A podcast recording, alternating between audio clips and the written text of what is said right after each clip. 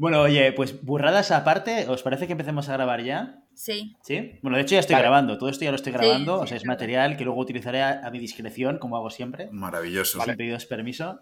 Eh, empezamos con el, con el programita este que hacemos cada semana, ¿vale? Vale, dale. Dale. Ahora en serio, ¿de qué va el programa? De material, de material, por eso Ah, hemos vale. traído a Edu. Vamos a Ma- material. Material, ¿vale? ma- material, Material de esgrima. Sí, bueno, oh, no, no será aeroespacial, ya lo sé, pero Sí, podemos hablar también de, de materiales cerámicos para reentradas en la atmósfera, si quieres. por Ah, pues mira, sería un tema, ¿eh? Sí, Mm. importantísimo para la grima. Pero invitaríamos a, Elon Musk, ¿no? También, también, a quien tú quieras, Santi. Sí, sí. Eh, no sé, lo pagas tú, ya me dirás. Eh, Le mando un Eh, WhatsApp, le mando un WhatsApp a Elon Musk, a ver qué me dice. Ma- material, material eh, deportivo, material de preparación y señalización. mantenimiento de material. Ah, vale, vale, vale. Perfecto. ¿Vale? El calendario Santiago, por favor. Tal cual. Pues venga, va, arrancamos.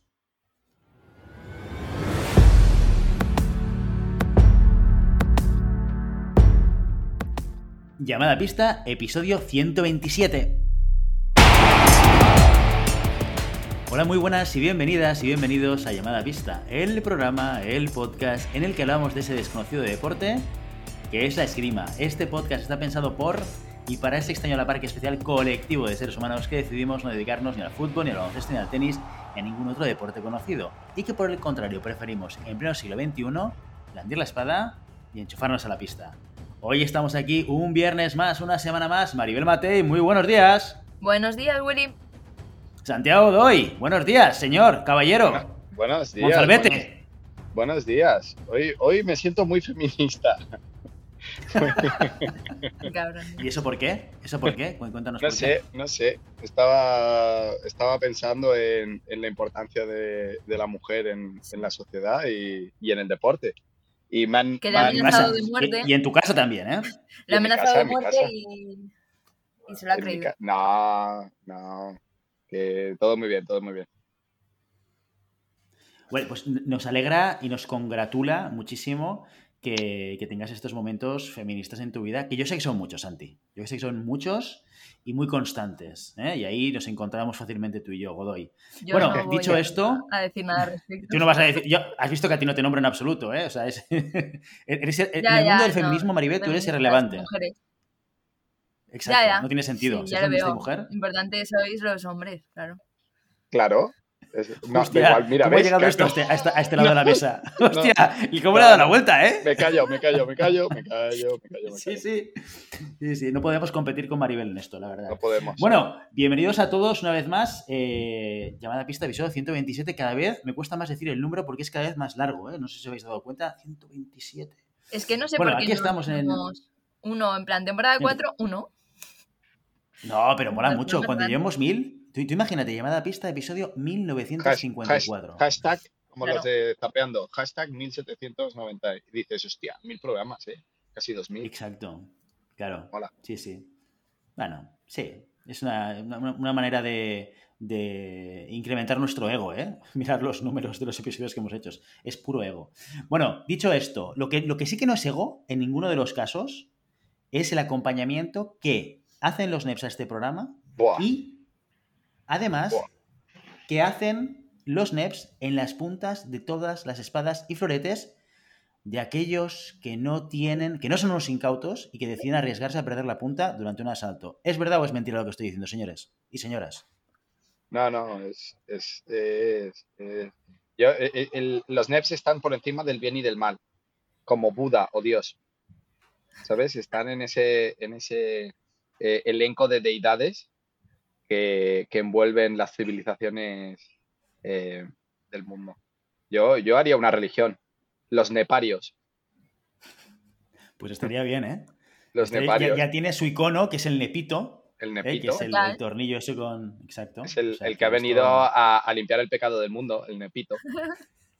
El pecado de Podríamos la- comulgar- Sí, sí, sí, Po- se te Podríamos comulgar con bebiendo copas de neps.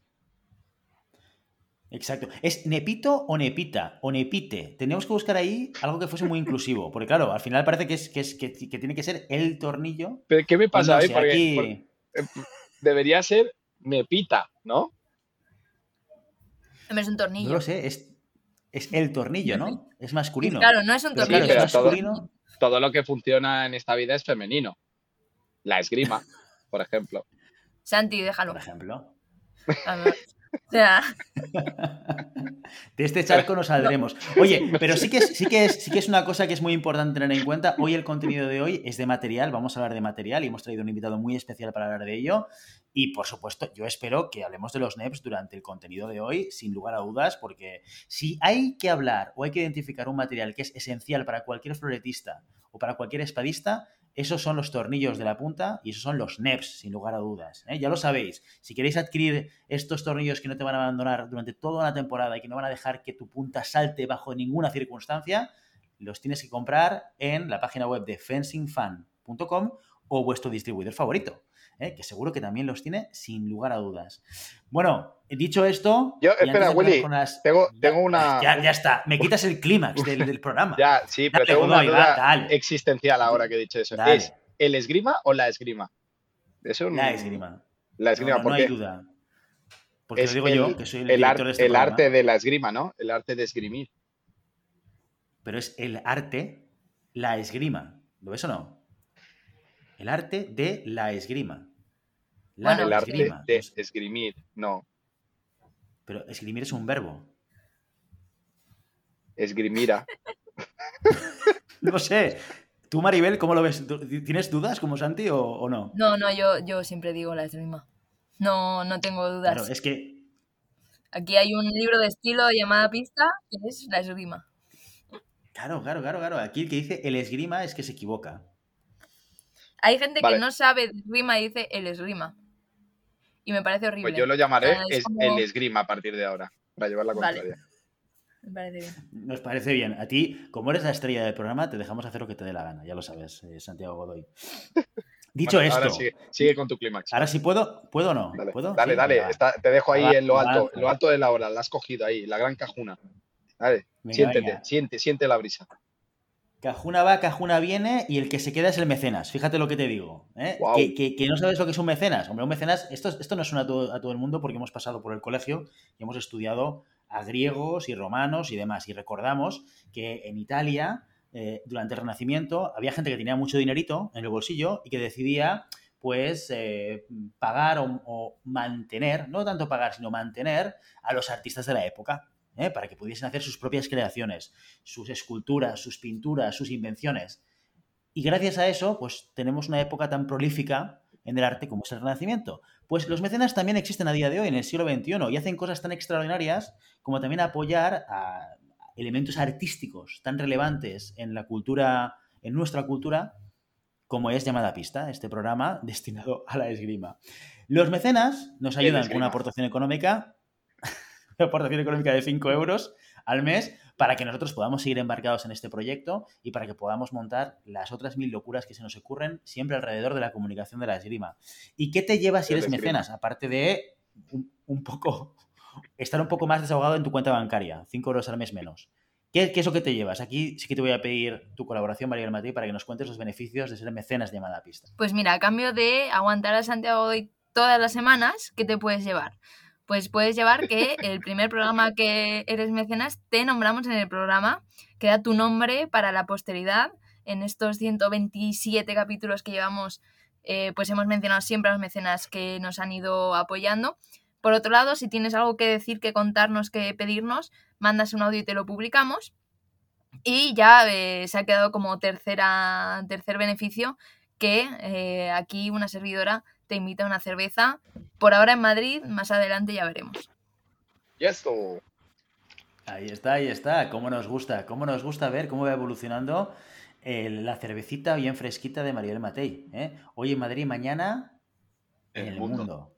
Oh, qué bonito. ¿Has visto Qué qué, qué bonito. compenetración, Willy? Tendríamos que haberlo dicho ¿eh? a la vez. Y ya, hubiera sido un orgasmo. Nada, que Tendríamos que verlo. eh, claro, Ecuménico. luego lo edito y lo pongo al mismo tiempo. Tendríamos que verlo escrito en la escaleta. Ah, no, que tú Oh. no te la lees. Te hubiese dado igual. ¿Que hay escaletas? ¿Hay Hay, Google escaleta, bueno, hay escaleta, hay, hay- hay cosas, hay cosas por ahí colgadas. Bueno, dicho esto, vamos a, a ir avanzando y vamos a ir a, a- al elemento previo, como todos sabéis, al contenido del día de hoy, que son las noticias de la semana.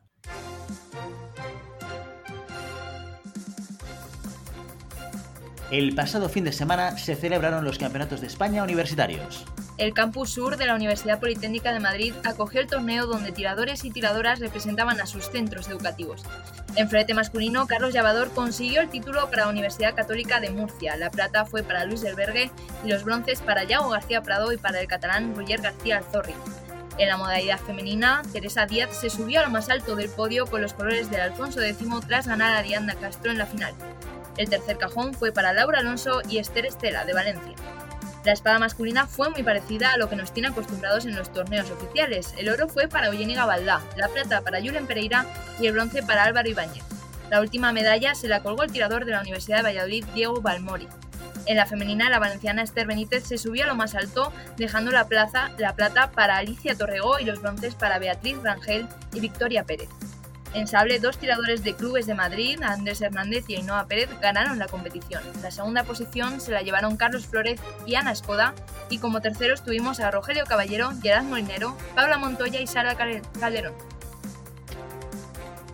Este universitario supone la antesala del inicio de la temporada nacional senior. El sable femenino y masculino abrirán el calendario absoluto este fin de semana en Rivas Vacia Madrid con los torneos nacionales de ranking y la primera jornada de liga por equipos. En esta cita veremos ya al equipo nacional femenino con sus respectivos clubes. Las cuatro tiradoras volvieron hace unos días a España y no lo hicieron con las manos vacías. Lucía Martín Portugués consiguió un bronce en la competición celebrada en Espala que daba fin a su concentración en Polonia. La siguiente parada de la temporada absoluta será en Valladolid el 8 y 9 de octubre con los TNR de espada femenina y masculina. Precisamente la espada masculina, esta vez la junior, protagoniza uno de los grandes cambios de la temporada. La selección M20 se muda al Centro de Tecnificación Ríos Gueva en Valladolid en concentración permanente. Entre el cuerpo técnico que trabajará con los tiradores se ha confirmado la presencia de Juan Castañeda, ex técnico del club de esgrima Cid Campeador. La decisión, que no ha sido oficialmente anunciada por la Federación Española de Esgrima, puede ser la primera de otras que afecten a la espada.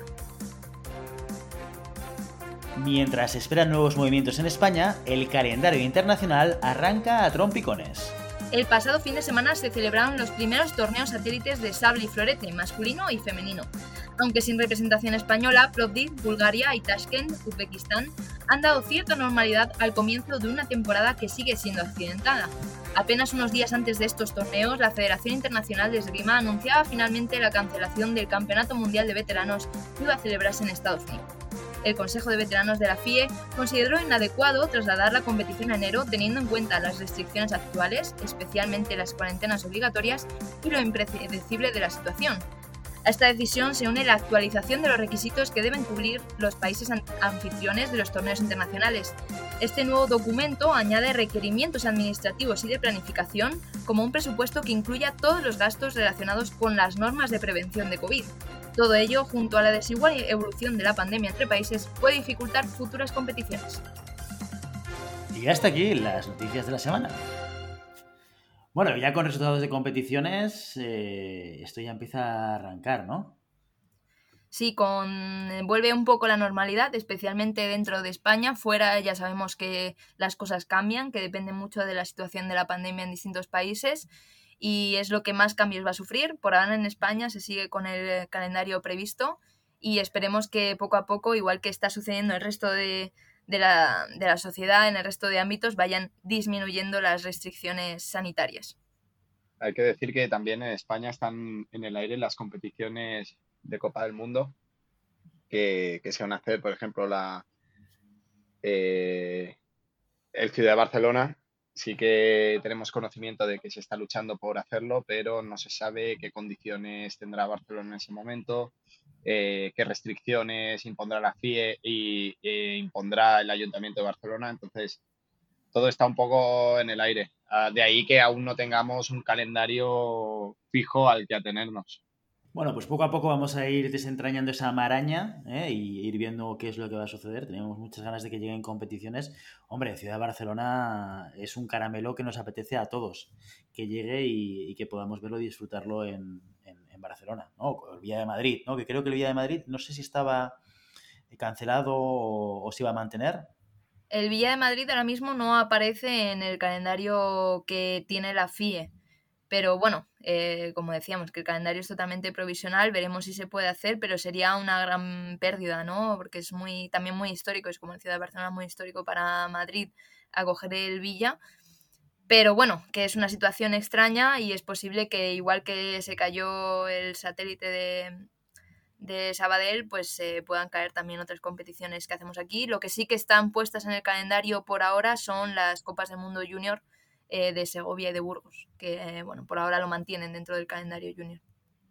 Bueno, pues esperemos que, todo esto se resuelva de manera favorable y que podamos disfrutar de estas competiciones en nuestro ámbito nacional. Dicho todo esto, lo seguiremos eh, desde llamada pista, como todos sabéis, y os iremos informando de toda la actualidad de lo que sucede en el mundo de la esgrima a nivel nacional e internacional. El esgrima. Hoy en el... no soy capaz de mantener el ritmo con Santi. Hoy, hoy soy un handicap. Hoy, normalmente soy el, que tira del carro, hoy, hoy lo freno. Hoy lo frenas, hoy lo frenas. Bueno, pues eh, hoy de lo que sí que vamos a hablar no, es, no son de frenos, eh, ni de si es la esgrima o el esgrima, sino que vamos a hablar de un, de un tema que salió de la, de la, encuesta de cierre de la temporada 3, que mucha gente nos decía que quería que hablásemos de mantenimiento y reparación de material. Bueno, pues hoy en el capítulo 127 hablamos de mantenimiento y reparación de material de esgrima, de la esgrima, con Eduardo Méndez. Eduardo Méndez, muy buenos días. Hola, buenos días. ¿Qué tal? ¿Cómo estáis? Muy bien, muy bien. Oye, para, para los que no te conozcan, Maribel, cuéntanos quién es Eduardo Méndez y qué hace aquí para hablar de material. Pues además de ser mecenas de llamada pista, que puede ser también otro de los beneficios, que estemos más, más cerca de ti, que te conozcamos y podamos traerte al programa, pues también es técnico de material del Club de Esgrima de Majadonda, en el que entrenamos los dos, y exfloretista. O sea que lleva ya mucho tiempo conociendo la esgrima y la, reparación de material. Bueno, Edu, no sé si. si o sea, Edu tiene muchísimas otras cualidades, pero. Em, eh, cuéntanos un poco, eh, para empezar, cómo llegas a ser técnico de, material, a, ocuparte de las reparaciones de un club, eh, cómo se llega a esa, a situación, a ese puesto. Bueno, pues yo antes con... Bueno, desde, desde muy pequeño siempre me ha gustado mucho el, cacharrear con cosas, ¿no? Pues a mí de pequeño me gustaban mucho los, los, Legos y en vez de construir lo que me venía en la caja, me construía otras cosas. Yo iba cacharreando con, con todo lo que pillaba por ahí. Y más adelante, cuando... Bueno, yo empecé entrenando en Majadahonda y luego fui a entrenar a la Sala de Más de Madrid y allí el técnico de material de sí tiene así un cuarto bastante grande y yo me acuerdo de quedarme mirando por la ventana embobado, viéndole pues eso, montando los floretes, las espadas, tal. Y siempre que, siempre que podía en algún entrenamiento y tal, aprovechaba para colarme un rato y hablar con él, que me contase un poquito qué es lo que hacía y tal. Y, bueno, luego ya cuando volví a Majadahonda vi que aquello era un poco desastre porque el, el entrenador Alberto, que vino la semana pasada, sabe hacer muchas cosas, pero hay muchas otras cosas que no. No había un sitio especialmente dedicado para ello. Había una mesa de trabajo, pero un poquito de aquella manera. Y entonces, pues entre él y yo fuimos organizando un poquito lo que a día de hoy es ya un taller más o menos en condiciones para reparación de material. Y luego además, pues un poquito con la ayuda de Desi, eh, pues voy sacando cosas. Tenemos la suerte de que vivimos en una en, un momento en el que te metes en YouTube y pillas prácticamente un vídeo de lo que sea, incluido reparación de material de esgrima, y, aquí estoy ahora mismo.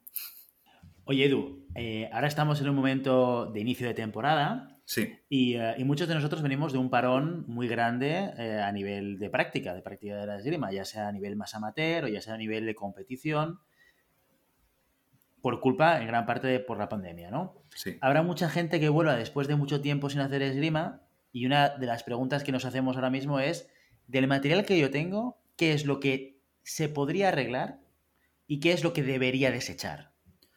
A ver, yo generalmente lo que suelo recomendar, porque sí que es cierto que alguna vez se me ha planteado esta situación, lo que suelo indicar siempre es que eh, si hay óxido, eso se tira directamente porque, bueno, el óxido es muy malo para, todo el material.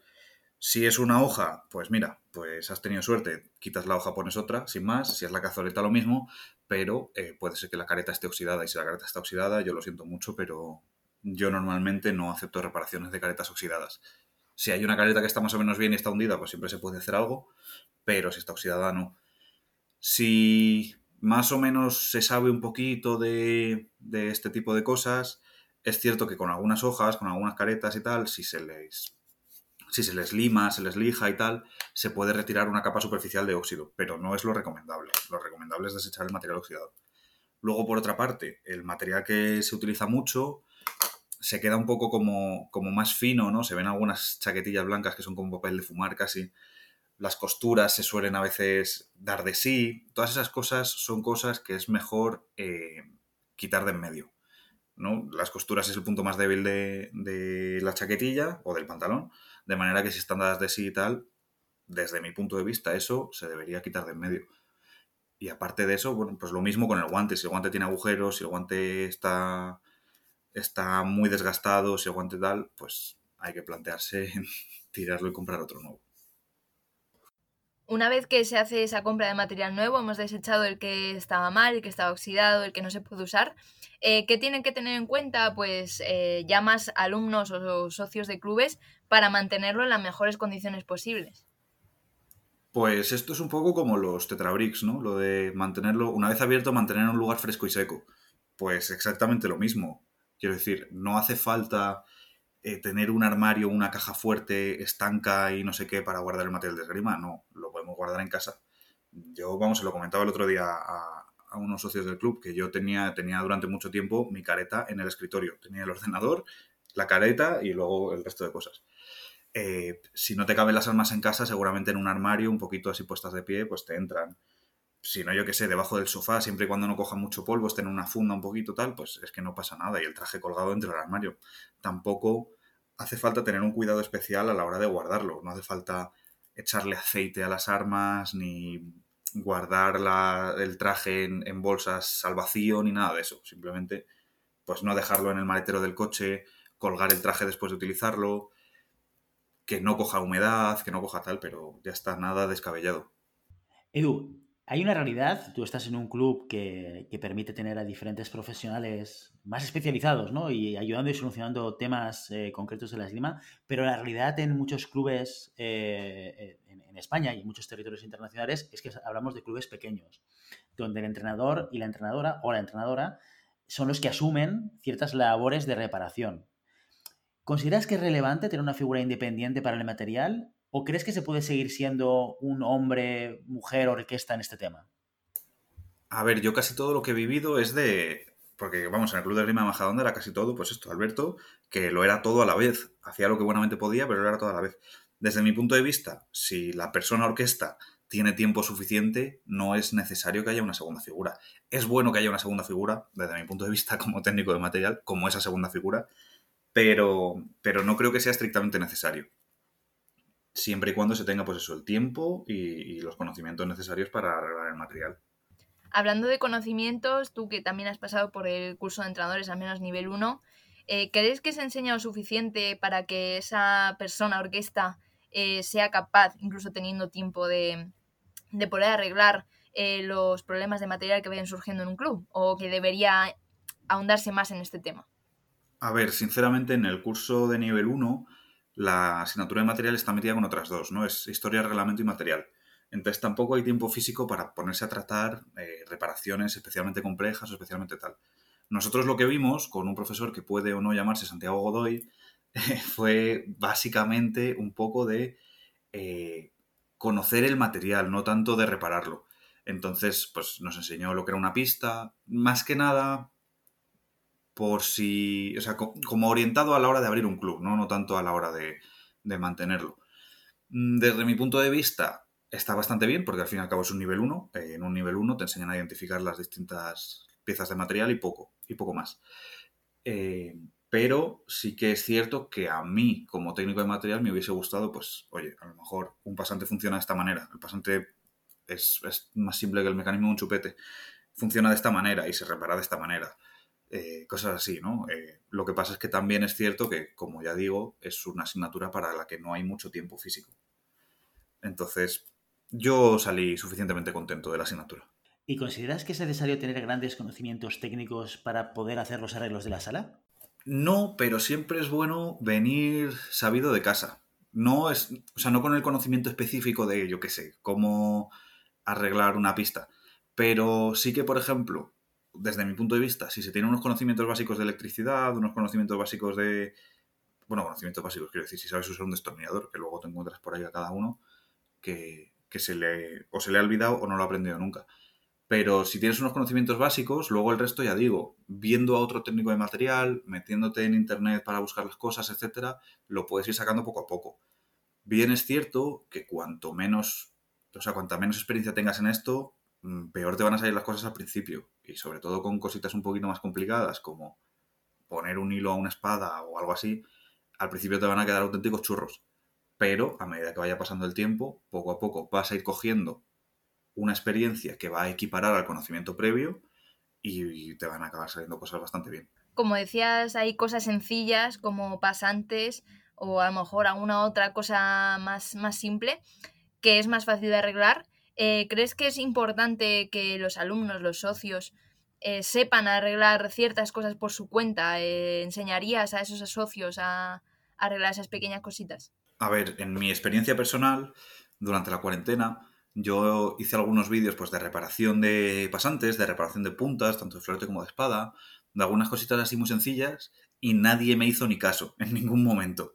Entonces, tengo que decir que, yo les enseñaría, yo estoy encantado de enseñar a cualquiera a hacer este tipo de cosas, porque a mí me, es, algo que me gusta mucho y disfruto mucho cacharreando, como decía antes. Pero, pero también si la gente no muestra interés, pues eh, hasta cierto punto estás perdiendo el tiempo, que es algo que tampoco me gusta especialmente. Yo, ya digo, yo estoy dispuesto, sobre todas estas cosas más sencillas, a enseñarlas sin ningún tipo de problema y a mí me gustaría, porque a mí me pasaba cuando yo tiraba, que la gente se arreglase sus, propios pasantes por lo menos, que es algo muy sencillo. Yo cuando tiraba ya digo que, me ponía en mi casa, en, en, mi, mesa, y me arreglaba los pasantes tranquilamente. Y, y, es algo que sí que me gustaría que la gente fuese un poquito más independiente en ese aspecto. Pero si no, en mi caso personal, yo soy el técnico de material y le arreglo el material y cualquier tipo de material a cualquiera. Y, supongo que en otros clubes pasará exactamente lo mismo. ¿Y desde cuándo más o menos los chavales y chavalas pueden empezar, eh, pues un entrenador a decir, oye, eh, tienes que empezar a arreglarte tus cosas, ¿no? A partir de más o menos qué edad, adolescencia, los niños ya pueden empezar a aprender ciertas cosas. A ver, no lo plantearía tanto como edad, porque yo que sé, si alguien entra de mayor, pues no le vas a decir, oye, pues arréglate esto. Pero sí que, yo que sé, si, si algún chaval un poquito más joven, que lleve un poquito más, o sea, que lleve menos tiempo y tal, eh, muestra un poco de interés, pues le enseñas y le dices, venga, ahora te lo arregles en casa.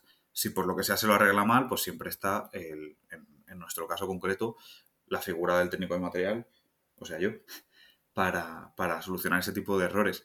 Pero también es cierto que yo me gusta de vez en cuando empujar un poco a la gente que ya lleva un poquito más de tiempo, que lleva un par de años, una cosa así. Y no solo eso, sino también a los más quejicas, a los que dicen, ay, es que esto se me rompe mucho, no sé qué, a decirles, venga, pues un pasante se arregla así, te coges un destornillador y te lo arreglas tranquilamente. Entonces, por edad, yo me imagino que a partir de los 12, 13 años, un chaval ya más o menos se hace la idea de cómo funciona un destornillador y luego si, si ya son más mayores o más pequeños o lo que sea, muestran interés en ese momento y si no, cuando ya lleven un poco de tiempo y las cosas se les vayan rompiendo más a menudo. Edu, eh, siempre, siempre escuchamos diferentes opiniones sobre marcas, ¿no? ¿Qué material es mejor? ¿Qué si este? ¿Qué aquel? ¿Tú crees o consideras que hay diferentes necesidades según el nivel del tirador o tiradora? Es decir, cuando tú empiezas, seguramente tus necesidades se ven cubiertas con un tipo de material concreto, una marca concreta, pero luego cuando llevas a competición necesitas otro tipo de cosas. ¿Cuál es tu opinión al respecto? A ver, mm, no voy a hablar de marcas específicamente, ahora cuando hablo en general. Luego, si queréis, comento mis, mis favoritas, pero vamos. Eh, para mí hay que diferenciar el buen material de la pérdida un poco de, dinero. Entonces, si un tirador eh, acaba de entrar al club, no sabe si se va a quedar varios años, no sabe qué es lo que va a hacer después, no sabe si le va a gustar, no sabe si tal, eh, el material más barato, que generalmente suele ser chino, independientemente de la marca que sea, porque hay varias marcas que hacen material muy barato, es el mejor para esa persona. O sea, comprarse un traje FIE, comprarse un traje de, bueno, por decir alguna marca de Carmimar y lo que sea, desde mi punto de vista es una pérdida de dinero, porque Si te compras hoy un traje que te vale 600 euros y el año que viene dejas de usarlo, pues desde mi punto de vista has perdido 600 euros. Si eres un tirador que lleva ya 4 o 5 años, se compró un traje de estos baratos y quiere continuar, sabe que va a continuar, sabe que le gusta, quiere un traje que sea una inversión ya a futuro y tal, pues sí que podríamos estar hablando de una marca un poquito más superior o incluso de un traje FIE. Y luego si eres un tirador de competición, es que eh, si estás tirando normalmente de competición, etcétera, y te compras un traje chino, entiendo que pueda existir la, pues eso, que el, tema económico, ¿no? Pero si el tema económico no es un problema y te compras un, traje chino, lo que eres es un rata. Y, y si eres un tirador de alta competición, eh, sales fuera, etcétera, no te queda otra más que comprarte un traje FIE. Dentro de las distintas marcas, pues a veces hay varias gamas de trajes FIE. Ahí ya, cada tirador que decida por sí mismo. Yo siempre puedo hacer recomendaciones, pero, pero ya digo que esas son las, las distintas posibilidades. De todas formas, si una persona no compite mucho, eh, lo va a, hacer, va a hacer el grima durante bastante tiempo y aún así quiere comprarse un traje FIE, un traje bueno, un traje tal, pues oye, adelante con, eso. Porque ya que, hemos hablado un poco de marcas, eh, aparte de recomendarnos eh, las marcas con las que tú trabajas, con las que mejor eh, consideras que, se puede hacer esgrima, con las que menos problemas dan, porque al final estamos hablando de mantenimiento, las que menos mantenimiento requieren y más durabilidad nos van a dar, ¿qué recomendarías tú para alguien que quiera un traje duradero o, u hojas también duraderas que no requieran muchísimo mantenimiento? A ver, a la hora de, de buscar un traje que sea pues es una inversión a futuro y que no requiera mucho mantenimiento, el traje en sí, el traje blanco, da un poquito igual la marca, ¿vale? Casi todas las marcas, sobre todo las marcas más conocidas, hacen trajes muy, muy, muy similares. En general, lo único que cambia, o una de las pocas cosas que más se nota el cambio de una a otra, es el propio corte del traje, ¿no? Algunas marcas hacen trajes más ajustados, otras hacen trajes más rectos. Para mí, que estoy un poco fondón, pues los trajes más ajustados no me quedan especialmente bien, pero, pero bueno, es lo que hay. Eh, luego ya para, sobre todo para el material eléctrico, chaquetillas eléctricas en el caso de floretizable, pasantes, etcétera, sí que a veces hay que afinar un poquito la puntería, porque marcas muy buenas, te compras un pasante que te vale una pasta comparado con pasantes más baratos y el pasante, con todo el respeto del mundo, pero es una castaña. Y sin embargo, te compras un pasante chino de, de X y hay pasantes chinos que son igual de castaña y pasantes chinos que son mucho mejores y a los que no hay que hacerle mantenimiento en casi un año. Entonces ahí ya depende. Ahora mismo, bueno, y luego con las chaquetillas eléctricas un poquito lo mismo. Si queréis que sea un poquito más, que me moje un poquito más y hable de marcas, yo personalmente para mi material uso eh, casi exclusivamente Alstar, ¿vale? Y luego para las puntas, y esto no lo digo por ser mecenas ni por estar en llamada pista, pero uso casi exclusivamente NEPS, ¿vale? No me paga ninguno Muy de los bien. dos. Sí, sí. Muy bien, Edu. No me paga ninguno de los dos, no, no me han comprado ni nada, pero los uso casi exclusivamente. Ahora, si me quieren comprar, yo me vendo muy barato. Todo se ha dicho. Todo se ha dicho. Yo me presto a lo que quieran. Eh, ¿Qué ocurre? Que, por ejemplo, y esto es un poquito así, pasantes Alstar y pasantes PBT han salido muy, muy, muy malos chaquetillas eléctricas Alstar y chaquetillas PBT, algunas, ya digo, no todas, igual que con los pasantes. Yo mis pasantes Alstar son buenísimos y los tengo desde hace mucho tiempo. Tengo un pasante Alstar que tiene más de 10 años y funciona perfectamente. Tengo otro pasante, otro pasante Alstar que tiene 3 o 4 años y funciona perfectamente. Pero he visto muchos pasantes Alstar que son eh, una castaña y que se rompen cada 5 días y chaquetillas eléctricas Astar y PBT, ya digo, pasantes Astar y PBT, que son las dos marcas más conocidas, que se rompen o que dejan de funcionar a los pocos días. ¿En parte es por el mal uso y por el mal mantenimiento que hacen los usuarios? Sí, sí, rotundamente. Pero también he visto pasantes chinos, de unos que se llaman eh, modo italiano o algo así, no lo sé, los vende, los vende Grant, que también es un, un distribuidor con el que trabajamos de vez en cuando. Y esos sinceramente los tienen casi todos los nuevos del club de los últimos dos años y en dos años no hemos tenido que hacer ningún tipo de mantenimiento sobre estos pasantes. Entonces, como digo, ya depende un poco, hay que afinar, hay que ver qué es lo que funciona, qué es lo que no funciona. Generalmente ir a una marca buena es la gran mayor parte de las veces una garantía de éxito, pero otras veces eh, no siempre. O sea, otras veces no, no, no sale bien. Normalmente, como digo, suele no salir bien con el tema de los pasantes, principalmente, y a veces con el tema de las chaquetillas eléctricas, pero con el tema de los trajes, con el tema de las caretas, guantes, hojas, armas, etcétera, todo eso, en mi experiencia, funciona muy bien. Ya nos has dicho que, estás prácticamente casado con Alstar en gran parte de tu material, o que gran parte de tu material es Alstar. Pero me gustaría hacerte una, una encuesta rapidita y que me digas qué marca elegirías para cada pieza de un traje de esgrima, ¿vale? Muy rapidito. Tienes, la primera marca que tenga cabeza que dices, esta es la que yo, si, si pudiese o si quisiese, es la que tendría. ¿vale? Venga, vale. Venga. ¿Estás preparado? Sí, dale. Empezamos. Careta. León Paul. Guante. Alstar. Pasante. El chino, seguramente. Chaquetilla. Vale, pues chaquetilla blanca PBT. Pantalón. Alstar. Chaquetilla eléctrica. Mm, normalmente Alstar. Zapatillas. Zapatillas uso unas de marca Asics. Florete. Eh, florete, ahora mismo el que más me gusta es el Alstar Black Predator. Puntas. Alstar, de titanio. ¿Y tornillos? Los tornillos NEPS siempre. Muy bien. muy bien, muy bien, Edu. Oye, eh, muchísimas gracias por haberte paseado por, por el podcast hoy a compartir tu experiencia y a compartir tu, tu, idea y punto de vista sobre, sobre material de mantenimiento. Yo, a veces aquí hablamos mucho, no, a veces no, siempre. De hecho, 127 capítulos llevamos ya hablando de esgrima en general, pero hablamos mucho de, de, la necesidad de conocer más la parte de la psicología de la esgrima para mejorar en la pista. Hablamos también de elementos técnicos y tácticos y, y de los elementos físicos, pero el material es un hándicap, ¿eh? El material es un elemento muy importante en el que también hay gente que va muy perdida. Eso es otro gran olvidado de, de aquellas, uh, aquellos engranajes que nos ayudan y nos permiten competir mejor o tener un mejor rendimiento en, en la pista. Es que el material es para friki, Willy, tú no lo entiendes. un tirador normal va a su técnico y le dice, oye, dame un traje. Y el técnico coge y te da un traje. Y mágicamente es de tu talla. Pero el material, saber cosas de material es de friki, Willy.